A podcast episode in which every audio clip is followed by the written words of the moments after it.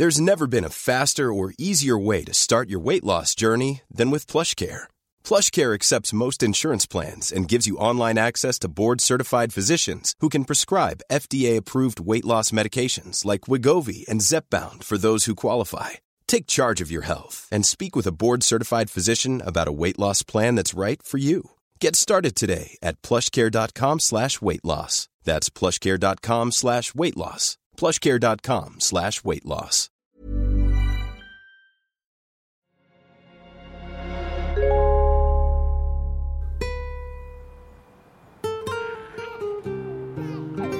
No funcionó ser mamá de tiempo completo, ni ir a la oficina de 9 a 5 en búsqueda del trabajo ideal.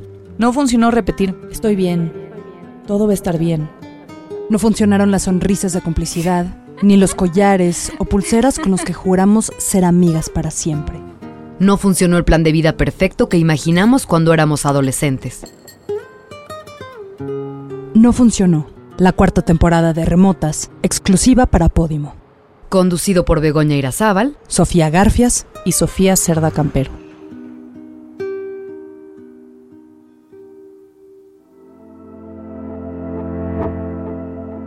Y tienes que aprender mucho, yo creo, a soltar, porque creo que a diferencia como a veces te lo pintara la sociedad como de que mientras más cosas sepas hacer tú y más hagas tú, entonces mayor mérito, a mí no, o sea, no, la verdad no es algo que yo comparto, al contrario, ¿no? O sea, como que yo soy muy mala haciendo muchas cosas al mismo tiempo, o sea, no, no es algo que se me da y eso está bien. Entonces, eh, para mí es súper importante eso, ¿no? O sea, como que colaborar, soltar este, y, aprender que, así es como se, se forma a lo mejor em, los mejores proyectos, ¿no? Incluidos los hijos.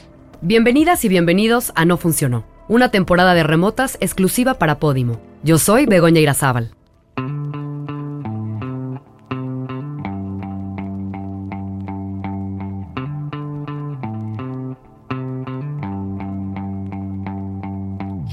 Aunque no me mires, yo lo sé. Tú llegaste para inspirarme mis canciones. Aunque no te toque, te.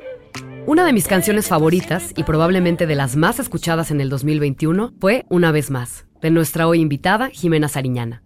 Entre paréntesis, qué dicha poder tenerla en este episodio. Hablando de la canción, la ponía y la ponía. Me hace sentir mucho. Desde que empieza. Qué rico tenerte de frente y volverte a mirar. Borrar el pasado para luego volver a empezar. Oh, oh, oh, una vez más. Ay, qué rico tenerte de frente y volverte a mirar. Borrar el pasado para luego. Es una canción que me da mucha esperanza. Esperanza en las relaciones, la posibilidad contundente y certera de que se le pueda dar la vuelta a las cosas, que la llama puede no extinguirse, que puede jalar, que es cosa de, sin sonar cursi, echarle ganas. Se la canté en una de nuestras buenas rachas a mi esposo durante una cena con unos amigos, en un semi-performance de esos que luego me gusta hacer. Creo que era enero, y no le habíamos quitado los foquitos de Navidad a un tronco que ideamos como árbol de Navidad. Un día antes de saber que estaba embarazada, vi con mi hermana y su esposo este video que tanto me gusta. Jimena estaba elegante y esperando a un bebé como yo sin saberlo. Me emocionó mucho que pudiéramos entrevistar a Jimena. Siento que somos de la misma edad, siento que la conozco sin conocerla. Y ahora que estoy metida a tope con el tema de la maternidad, les propuse a las remotas abordar la entrevista desde esa perspectiva. Tener una carrera musical sólida y ser mamá. Mi carrera es una carrera muy es muy demandante, es muy cambiante, este, tienes que estar como adaptándote fácilmente a situaciones nuevas, em, a espacios nuevos, a personas nuevas, a público nuevo, a, no sé, circunstancias distintas, o sea, la industria de la música ha cambiado radicalmente en los, los 15 años que llevo yo formando parte de ella. Y es un trabajo constante de adaptación, adaptación y adaptación. Em, y creo que ahí tienes que aprender a ser muy, muy compasiva contigo y compasiva con, con, con lo que sucede, ¿me entiendes? Y tienes que dejar que las cosas, no puedes ser muy aprensiva ni con las rutinas, ni con los horarios, ni con los, ni, con nada, ¿no? Tienes que soltar porque si no, de verdad no te la pasas bien. Em, y, digo, ha sido un proceso obviamente, ¿no? De, aprendizaje, ¿no? No es como que yo nací siendo así, ¿no? Sino que he ido aprendiendo a lo largo de mi experiencia a ir soltando, ¿no? A como soltar y, y decir, a ver, lo más importante es disfrutar y el aquí, el ahora y el presente. O sea, y, si no, y si no le pongo como atención a eso, y si dejo que mis expectativas, que mis, no, es que tengo que, ¿no? O sea, con los niños pasa mucho, ¿no? Es como que, es que tiene que dormir sus tres siestas al día porque, y los horarios, ¿no? En una entrevista que le hicimos a Elvis, Elvira Liceaga, con quien también tenemos la fortuna de contar en esta temporada, Hablamos sobre el trabajo y la maternidad como parte de nuestro día a día, porque el episodio con ella va de los puntos de quiebre y rupturas de amistades y relaciones amorosas. Antes de comenzar a grabar la conversación, me dijo algo que se me quedó grabado, que nuestros empleadores nos obligan a renunciar, que las mamás lo que podemos ser es freelancers. Me solté a llorar con un sentimiento, con un alivio de escucharlo de alguien más, con las ganas de dejar de sostenerlo todo por un segundo, de caerme para atrás sin lastimarme, parar, dejar de correr. En mi trabajo me ofrecieron tomar seis meses o un año, una licencia sin goce de sueldo para ser mamá a tiempo completo. También me sugirieron hablar con mi esposo, a ver qué opina. Claro, alguien tiene que apoquinar. Me garantizan que el trabajo es mío cuando quiera volver, cuando pueda estar presencialmente en una oficina de 10 a 6. Pues ¿saben qué? Nunca. Yo me embaracé em, a la par que estaba haciendo, terminando mi cuarto álbum. Este, entonces, pues había esta yo sabía que terminando de, pues, de parir y de con mi bebé muy, muy, muy chiquita, iba a tener que retomar luego, luego actividades, ¿no? Eh, y sabía que eso era, o sea, eso era como lo único que sabía que seguro iba a tener que suceder por, por, por cuestiones personales, o sea, de, de, yo decir no quiero dejar este trabajo a la mitad y además pues porque tienes una serie de, pues, de compromisos ya, ¿no? Un poco agendados. Entonces, para mí fue como, no me voy a predisponer a nada y voy a ir resolviendo sobre la marcha. Eh, y si hay algo que no me funciona, hay que ponerle pausa y, ver. Invité a comer a mis papás y se los conté. Le decía a mi papá, de todas formas quiero estar en mi casa para la hora de la comida. Y él con unas lagrimitas en los ojos me dijo, claro, ¿quieres preguntarle, ¿cómo te fue hoy en el colegio? Claro, claro que quiero. Desafortunadamente pocas tenemos el privilegio de dejar de trabajar o hacerlo a nuestro propio ritmo, respondiendo a nuestras necesidades. ¿Tengo miedo? Claro que tengo miedo. Me asusta mucho no tener mi propio dinero, me apanica dejar de recibir la quincena, más en estos tiempos de crisis y de inflación en los que vivimos. Ir todos los días tiempo completo implicaría destetar a mi hija, y la verdad es que no sé si estoy lista para ello. Hace unos días comenzamos con los sólidos, siguiendo estos métodos de moda en los que el bebé toca cada alimento, se embarra y experimenta las texturas para aprender a comer de todo. Me salí de la junta para poner el chayote a cocer. La compra hay que hacerla con tiempo, con menú en mano. Verla sentada en la sillita es la gozada de la vida. Pero aquí sí que la prisa mata. Son muchos los sentimientos, entre sonrisas. De pronto lo agotador es que la vida te revuelca como una ola y vas como en piloto automático sin ninguna estrategia. O quizá la tengo y no me he dado cuenta.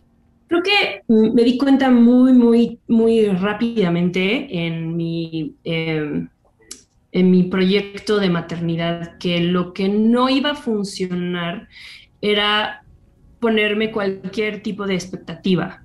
Em, es decir, creo que a veces em, la sociedad moderna peca mucho con las mamás, sobre todo las mamás Em, trabajadoras o las mamás que, ¿no? que tenían una vida antes de ser mamá y que tenían un trabajo y que tenían como una forma de funcionar como ya muy montada, pues como que hay mucho, pecan mucho de hablar demasiado del tema.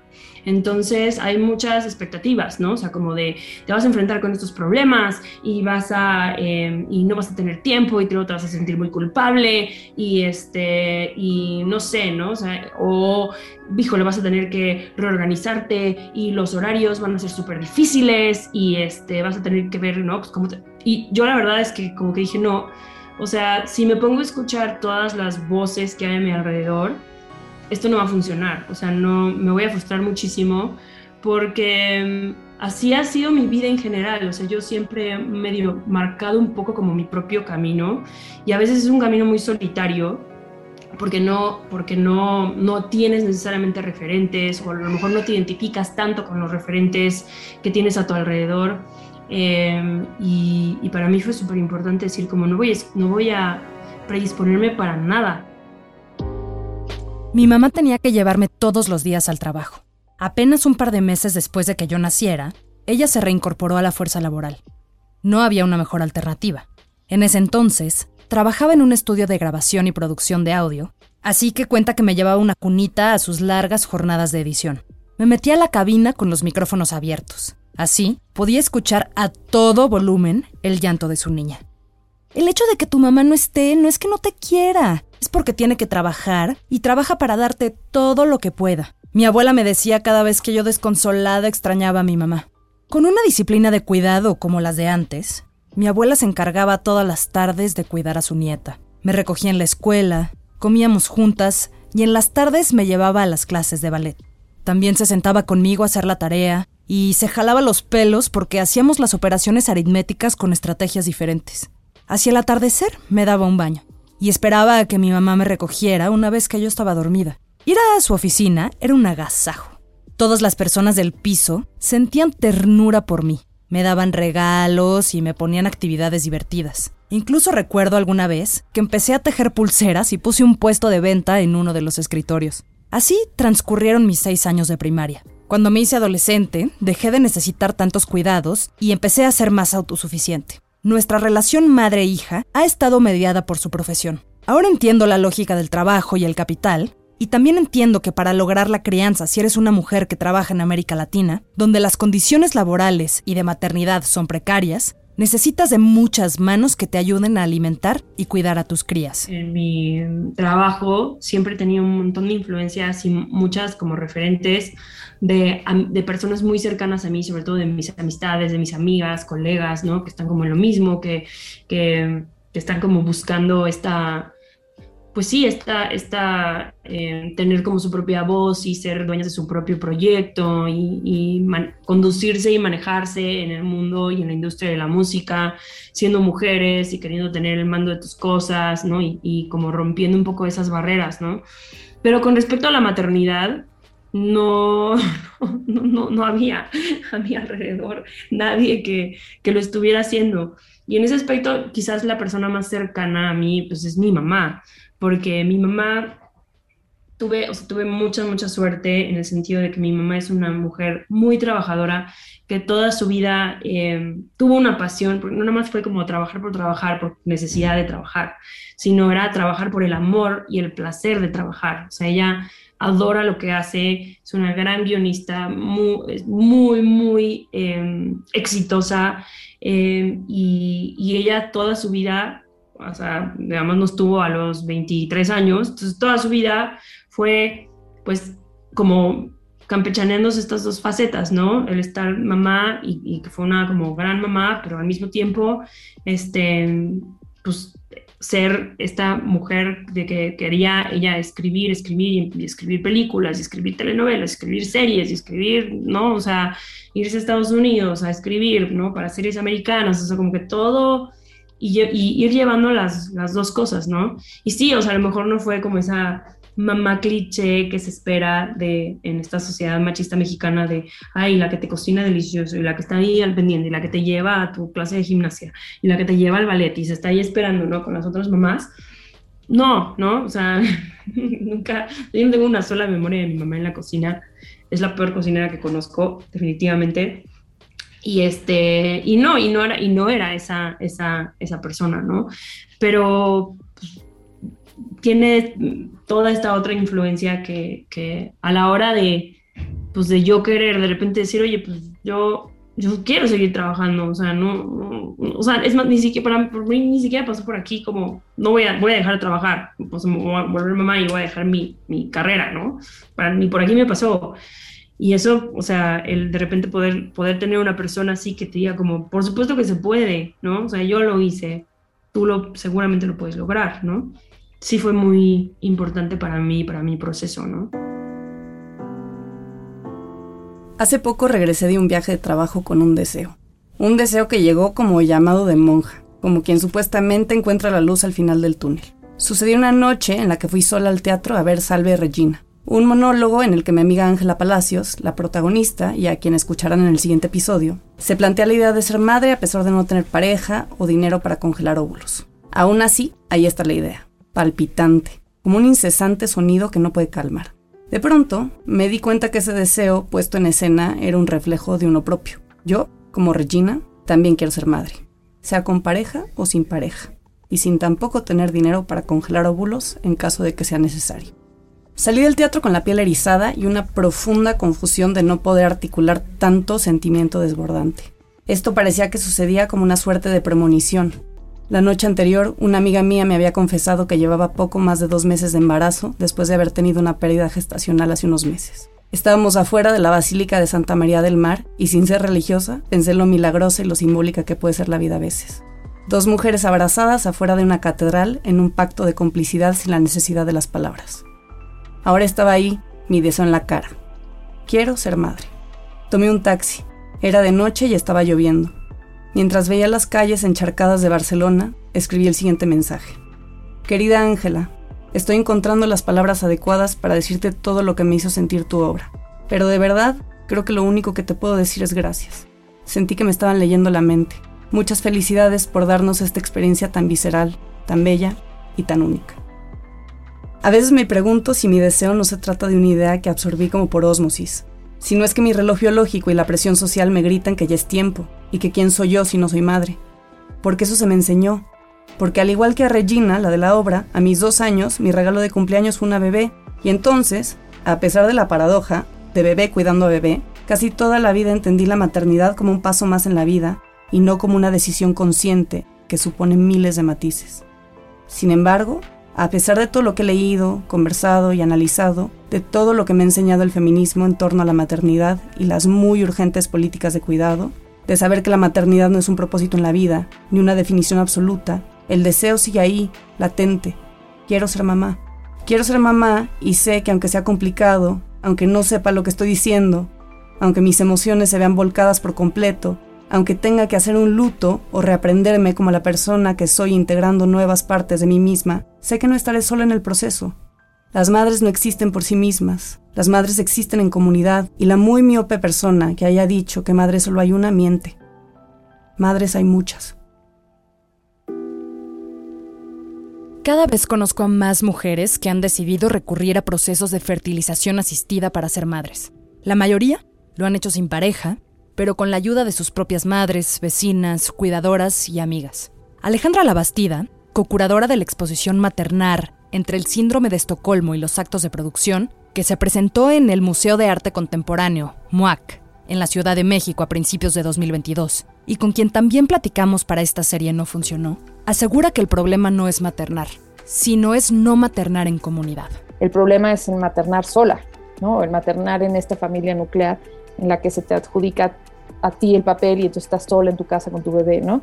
Entonces, es que esto es súper reciente, es una cosa, es una invención hipermoderna, o sea, nunca maternábamos así, o sea, siempre se maternaba en comunidad con la tía, con la abuela, con, con, todos, o sea, estaban los niños con tus niños de todos los otros demás, ¿no? Entonces esta cosa de la mamá sola con el niño solo en un departamento, digo, se lo acaban de inventar y es, es terrible, ¿no? Según los datos del Instituto Nacional de Estadística y Geografía, INEGI, en México hay cerca de 8.2 millones de hogares que son liderados por mujeres solteras. Cerca de la mitad únicamente cuentan con educación secundaria y se encuentran en situación de pobreza. El instituto admitió que las madres solteras en general presentan mayor vulnerabilidad que el resto de las mujeres al contar con menos redes de apoyo, una desventaja que incrementa al ejercer la maternidad en edades tempranas. A pesar de que no se cuentan con datos exactos acerca de la elección de maternar solas, se estima que más de la mitad de las mujeres que utilizan adonantes de esperma son solteras. Por un lado, las madres solteras por elección y por otro, las madres solteras por abandono no funcionó maternar sola? para mí, o sea, es muy, mis hijos siempre han estado rodeados de un montón de adultos, además de de, mi esposo y de mí, ¿no? Porque pues tanto mi esposo como yo somos trabajadores, ¿no? O sea, tenemos nuestros proyectos, este, que, pues, que estamos, o sea, nuestras pasiones, nuestras cosas que queremos hacer. Em, y, y, sí, o sea, para mí siempre ha sido muy fundamental la onda de eh, que mis hijos se acostumbren a que hay otras personas, además de sus papás, que están ahí y que además también hacerlos a ellos bastante también independientes. Eso también ha sido como muy, muy importante en nuestra filosofía de crianza, ¿no? En como, oye, tú también eres capaz de resolver tus cosas, confío en tus capacidades, ¿no? Tengas cuatro, tengas dos. O sea, lo que puedes hacer con tu, con tu edad, ¿no? Para eh, autorregularte, para resolverte, para eh, adaptarte. Y sí, mi red de apoyo en ese aspecto yo he empujado mucho a que sea bastante amplia porque eso me, me facilita mucho más la vida a mí. Y desde un principio siempre fue importante para mí invitar a las abuelas a formar parte, a soltar también, ¿no? O sea, por una parte sí comunicar y decir, bueno, este es el tipo de crianza que yo quiero llevar, pero también entender que pues también cada quien tiene su forma de hacer las cosas y no puedes controlar tampoco lo que hacen los abuelos o lo que hace este, quien sea que se va a, quedar a cargo, ¿no? Distintas organizaciones que dictan las recomendaciones básicas para un mundo vivible, como la UNICEF y la Organización Internacional del Trabajo, establecen que en promedio, los estados deberían de garantizar 14 semanas, 3 meses y medio, de licencia de maternidad remunerada mientras que la Organización Mundial de la Salud recomienda que para un óptimo desarrollo de la infancia y la maternidad, son seis los meses que deberían estar dedicados completamente a la lactancia, ya que ese tiempo también ayuda a la creación de vínculos y la recuperación del embarazo y el parto. La realidad es que solo cinco países latinoamericanos otorgan más del tiempo recomendado, mientras que solo cuatro se mantienen en la media y el resto, incluido México, otorga un plazo menor al recomendado. Y eso es solo en el mejor de los casos, ya que la decisión de los empleadores ignora muchas de las opciones que podrían facilitar la protección de la maternidad, como la prestación de servicios de guardería o las salas de lactancia, así como incluso emplear a una mujer por ser poco rentable. Por otro lado, las licencias parentales, cuando existen, no superan los cinco días, y es poco común que sean remuneradas. De esta manera, todo el trabajo recae en las madres. La incertidumbre obliga, según los datos del Banco Mundial, a que una tercera parte de las mujeres abandonan sus trabajos después de tener hijos por la poca confianza en las estancias infantiles. He pensado mucho en lo polarizado que es el tema de la crianza. Por un lado, el apego. Por otro lado, el déjalo llorar. Todas estas sleep coaches que recomiendan vivir como robots. Horarios, disciplina, estructura, siestas en completa oscuridad, white noise, esa necesidad absoluta de controlar todo. No hay bueno ni malo, ni es cuestión de hacer juicios o comparaciones. El asunto es estar cómodo, es hacer lo que le funciona a cada quien. Lo que sí es que se necesita tiempo para ser una mamá presente. Jimena nos habla con una deliciosa sinceridad, y a mí me da para arriba saber que no tenemos que darle tanta importancia al tiempo, a las horas, que quizá es más fácil fluir en la medida de lo posible, que hoy tocó así y mañana quizá sea de otra forma. Por otro lado, sé por experiencia propia que la previsión y las rutinas dan mucha seguridad, esa sensación de que puedes agarrarte de algo, de que no habrá dudas. Y no hay nada más rico que la certeza. Yo me acuerdo que yo, ¿no? en algún momento que, o sea, muy, muy de moda en nuestra generación y en nuestro círculo este, estatus social, ¿no? La onda como del sleep coach y esas cosas, ¿no? Yo escuchaba así a, a los sleep coaches hablar y yo decía, güey, no hay manera, o sea, no hay forma humana. O sea, me voy, me estoy montando una trampa para equivocarme, güey, para sentirme mal conmigo misma, para sentirme la peor mamá, para que no lo voy a lograr, ¿me entiendes? Entonces, ¿para qué? ¿Para qué me meto en ese mundo? Y lo único realmente que tienes que, bueno, yo, no, que, para, que para mí era como el, el, el barco o el norte, era pues yo tengo que estar bien y tengo que estar feliz. Mi hija tiene que estar bien y estar feliz, ¿no? Y si esas dos cosas están, se están como llenando y se están machando, da igual cómo lo lograste, ¿me entiendes? Y, este, y creo que eso sí, eso tiene mucho que ver con mi personalidad, tiene mucho que ver con, con, con cómo yo me he acomodado y cómo me he transformado para poder hacer lo que hago, ¿no? y a veces es muy difícil entender que, pues que, que hay ratos en donde, en donde no, no, lo vas a tener tan claro, en donde te vas a equivocar, en donde este, el niño no va a estar en su mejor etapa ni, ni va a estar ¿no? muy tranquilo y, la vas a sufrir y va a haber tres semanas o dos semanas que vas a decir, Dios mío, ¿qué, ¿qué está pasando? ¿Qué me está pasando? ¿Qué le está pasando? Y te vas a preocupar y todo, pero al final creo que todo es muy pasajero también, ¿sabes? Y creo que eso también es súper importante, es como que todo pasa. Y, y, en esos momentos es en donde, donde realmente tienes que hacer como uso de esos skills, de decir, ok, a ver, tranquila, relájate, estás haciendo, al final creo que el, el, mensaje para mí, hacia mí mismo siempre es, estás haciendo lo mejor que puedes con lo que tienes. O sea, no es como que te estás echando así a dormir en tus laureles y espera que todo se resuelva. No, se estás haciendo genuinamente lo mejor que puedes. Y eso es, está perfecto, suficiente. No necesitas hacer más que eso. O sea, no puedes hacer más que eso, ¿me entiendes? Y, creo que eso es súper, o sea, es muy importante como recordarlo y, sí, y, hay momentos obviamente en donde necesitas, y obviamente en todo momento necesitas una red de apoyo. Obviamente todo tiene sus altos y sus bajos y no toda la... Y no todo puede ser absolutamente perfecto ni, y, tiene como sus pros y sus contras, ¿no? En mi caso en particular, o sea, yo no soy una persona necesariamente muy organizada, entonces a mí sí me ha costado mucho trabajo como el tratar de encajar absolutamente todo lo que quiero hacer en la vida, ¿no? Que es desde estar en la clase de música de mis hijos, ¿no? Hasta, eh, no sé, ¿no? Escribir un disco nuevo o hacer una nueva colaboración.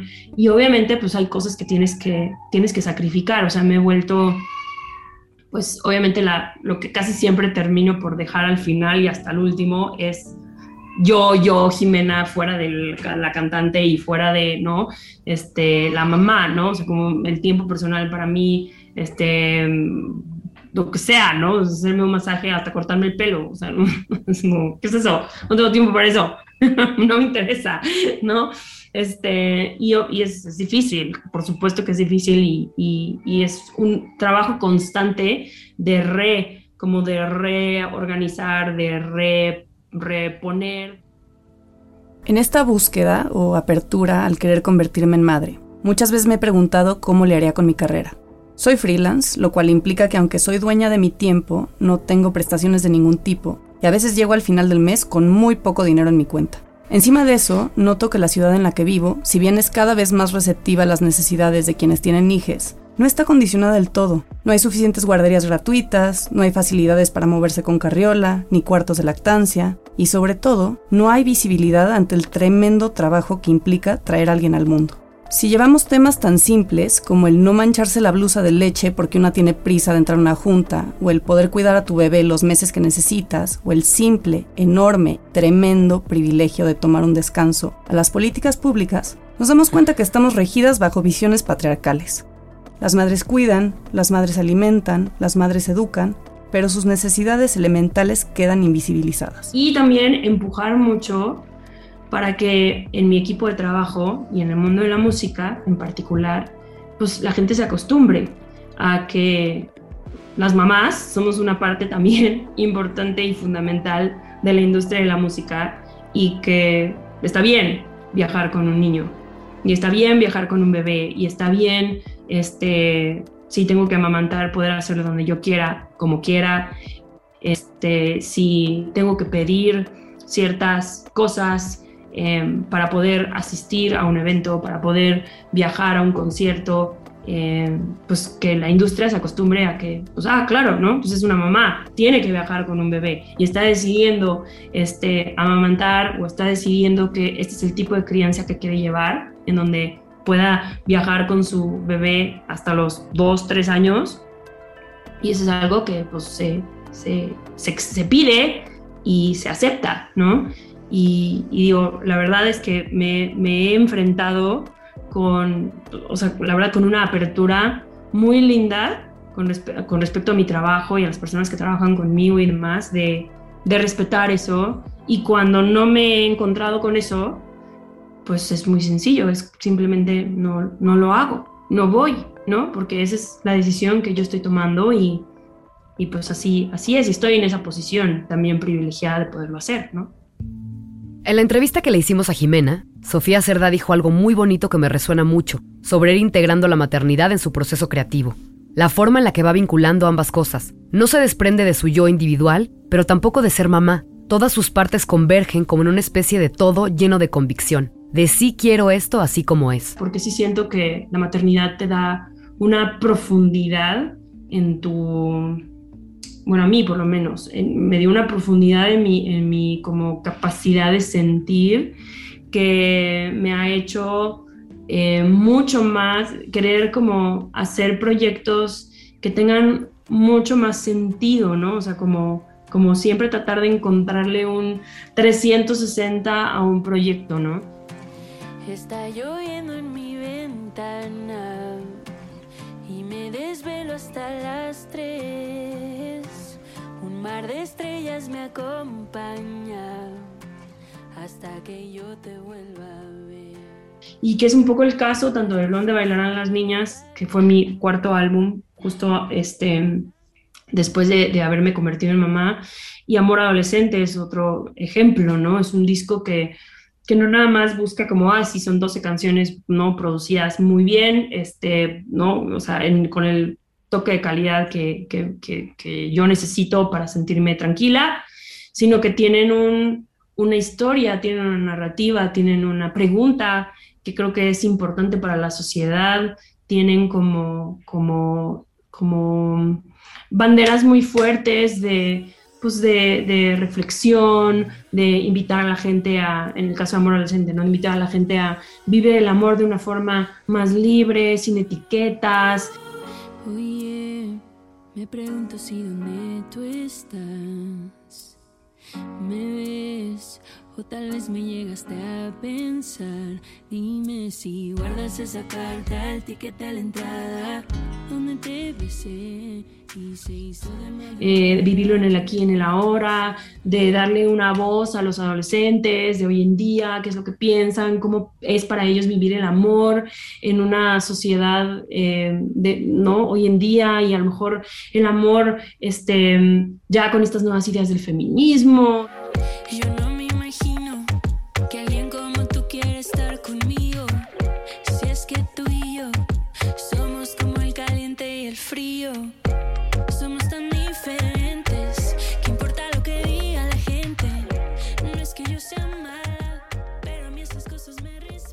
Y el amor con este, inclusión en, ¿no? en, el espectro LGBTIQ, este, el amor, em, no sé, ¿no? O sea, como el amor propio, ¿no? Que son pues, conceptos que, que en mi generación y cuando yo era adolescente no eran cosas que, pues, que se escuchaban tanto, ¿no? Y, este, y eso me lo dio 100% la maternidad, ¿no? Entonces, aunque tengas menos tiempo para muchas cosas, porque pues, es otro trabajo de tiempo completo, em, pues sí te da, te da como esa, pues no sé, como esa, esa chispa creativa em, que te hace como enfocar más las cosas hacia algo, pues te digo, mucho más grande, con más carnita, este, que sí vaya a tener a lo mejor pues un impacto eh, positivo en la sociedad, ¿no? Finalmente, Jimena está con nosotros en cuanto a la importancia de la pausa, del desacelere para poder tomar las decisiones más convenientes para ella y su familia. Nos contó un poco del cómo. Yo estoy explorando mucho ahorita la clave de hacer menos. Y aunque, y aunque mm, simplemente el hacer menos, creo también, es como una, es como una manera de autocuidado y de descanso. ¿No? O sea, de repente decir, bueno, ok, en vez de ponerme 10 juntas y 14 pendientes en mi lista, voy a poner solo 5. Y eso, a ver, en dónde me, me, me, deja, ¿no? Y simplemente de repente poder hacer las cosas con más intención, con menos prisa, es ya para mí un descanso y una forma como de regalarme a mí misma pues por lo menos menos intensidad y menos expectativa también, o sea, como de esperar menos, ¿no? Decir, pues, no, no, no, no, no sé si, si voy a ser capaz de lograr quitarme 20 pendientes de mi lista, ¿no? A lo mejor solamente soy capaz de lograr 5 y con eso está bien, no pasa nada. Jimena dice que ser mamá ha sido experimentar el amor más grande que puedes tener, que es definitivamente lo que más disfruta en la vida, lo que más le gusta, más que su trabajo, más que cualquier cosa. Todas sonreímos, nos emocionamos. Queremos ir a jugar con sus hijos y platicar en la vida real. Fue una entrevista distinta porque hablamos más de un tema personal que de la música. Pero también queríamos saber qué está haciendo ahorita y en qué está concentrada profesionalmente. Pues ahorita estoy eh, enfocada totalmente en regresar a girar, en, preparar los nuevos conciertos que se vienen. Eh, tenemos fechas pues, por todo el interior de la República, tenemos fechas en Estados Unidos, fechas en, en España, eh, vamos a Colombia próximamente también. Entonces, pues muy emocionada preparando eso, que es como mucho trabajo en sí. Eh, musicalizando también, bueno, la tercera temporada de Madre Solo hay dos, que eso también se, se viene pronto.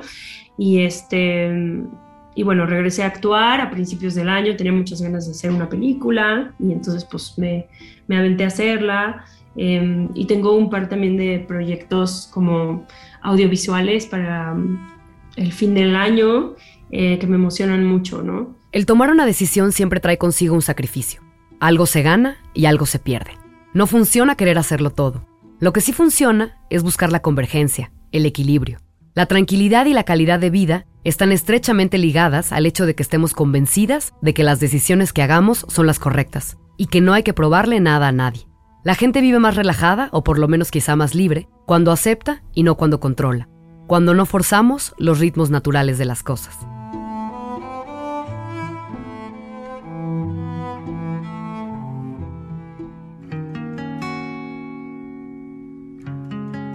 No funcionó la cuarta temporada de Remotas exclusiva para Podimo.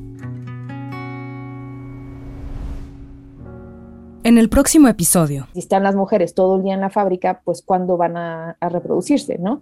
Entonces hay este momento en donde deciden eh, doblarle o triplicarle el salario a los hombres para que pueda haber esta, esta, este, entonces donde ahí se inventa el trabajo doméstico, pues se inventa, es, es, es algo que les sirve al capitalismo en donde la mujer se regresa a la casa para hacer este trabajo doméstico no remunerado y, es, como, es como muy específico, ¿no? Esta cosa de, de, replegar a la mujer al espacio en la casa y entonces todas las violencias eh, de género que, que, se...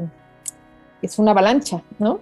Que se genera a partir de ahí, de ese momento en que, en que son metidas a la casa eh, de manera artificial. Y entonces, y de ahí no se ha replanteado. Alejandra Labastida sobre el trabajo doméstico y la dimensión política de maternar.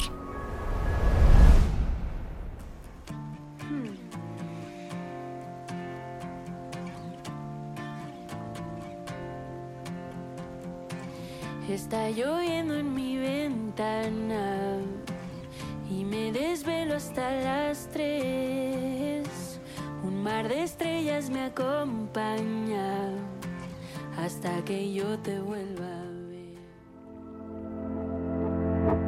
Escucharon No Funcionó Querer Hacer Todo, el primer episodio de No Funcionó, una serie exclusiva para Podimo. Estamos agradecidas con Jimena Sariñana por su tiempo, su franqueza y su música.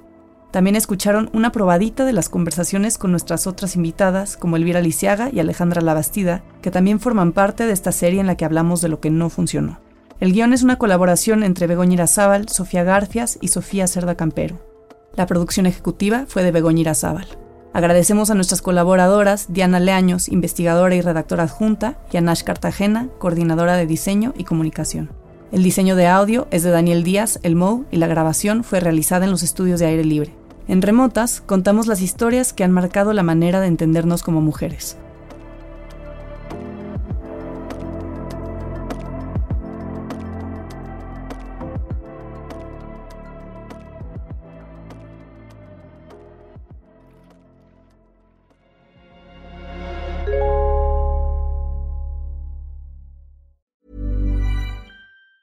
If you thought the only way to get a more defined jawline with natural looking results was through surgery, think again. Juvederm Volux XC is a non surgical injectable gel filler that improves moderate to severe loss of jawline definition and can help you achieve natural looking results with little downtime. Even better, this improved definition lasts up to one year with optimal treatment. No maintenance required. Improve jawline definition for a smooth, sculpted look with Juvederm Volux XC. For important safety information and to find a licensed specialist, visit juvederm.com. That's J U V E D E R M.com. Not for people with severe allergic reactions, allergies to lidocaine, or the proteins used in Juvederm. Common side effects include injection site redness, swelling, pain, tenderness, firmness, lumps, bumps, bruising, discoloration, or itching. There's a risk of unintentional injection into a blood vessel, which can cause vision abnormalities, blindness, stroke, temporary scabs, or scarring. Talk to a licensed specialist to find out if it's right for you. Even when we're on a budget, we still deserve nice things.